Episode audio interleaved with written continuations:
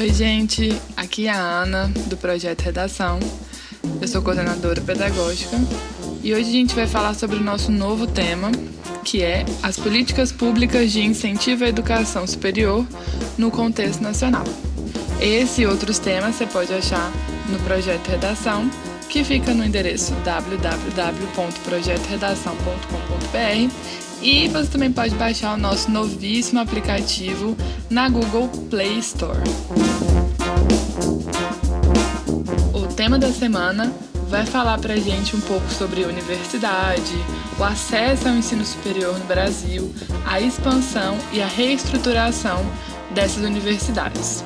Um resumo geral dos assuntos que vão ser tratados dentro desse tema são as cotas raciais e as cotas para escolas públicas, o financiamento, que pode ser feito pelo FIES, o apoio econômico para ensino privado, que é o ProUni, e vários outros projetos de incentivo à educação superior.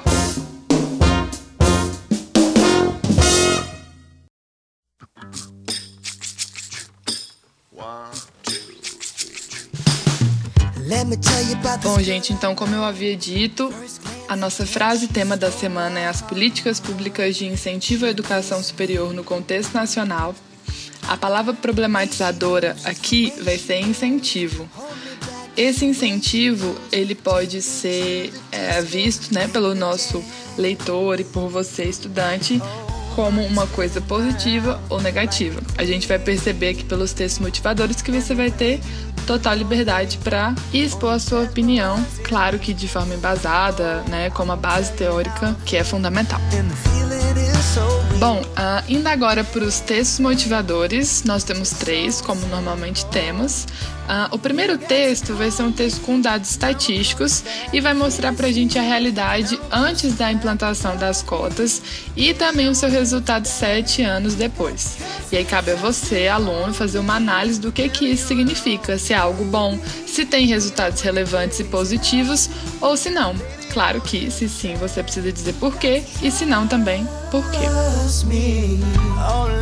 O segundo texto é, mostra pra gente alguns projetos do governo, como o SISU, o Reúne, o ProUni e o que, que eles significam. É um texto informativo que apenas mostra para o leitor quais são alguns desses projetos de incentivo à educação superior.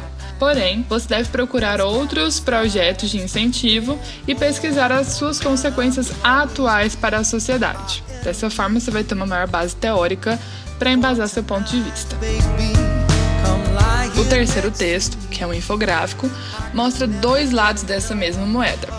Porém, é muito importante aqui a gente ressaltar que nós só temos uma abordagem sobre as cotas raciais e o nosso tema pede uma análise sobre as políticas públicas, ou seja, é muito mais amplo que as cotas raciais. Bom, a frase tema, à primeira vista, ela parece bem ampla e gera um certo receio sobre a quantidade de assunto que você deve expor em apenas 30 linhas. Mas, apesar de ser de fato amplo, é possível a gente fazer uma análise crítica e ao mesmo tempo abordar todos esses pontos, porque aqui você vai utilizar essas políticas como ProUni, FIES, etc., apenas como uma exemplificação. Bom, então você deve discutir sobre as políticas públicas de um modo geral, pensando se essas políticas ajudam ou atrapalham o sistema de seleção de alunos para o ensino superior no Brasil.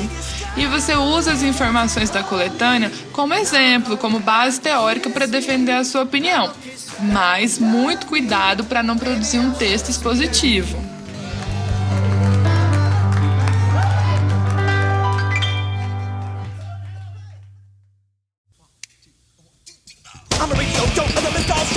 Bom, algumas dicas aí para sua escrita sobre esse tema e também para outros temas. A dica de hoje é não esquecer da argumentação.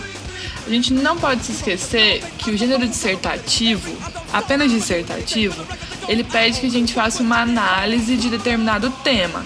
Porém, essa análise deve ser feita de modo muito lógico e até imparcial.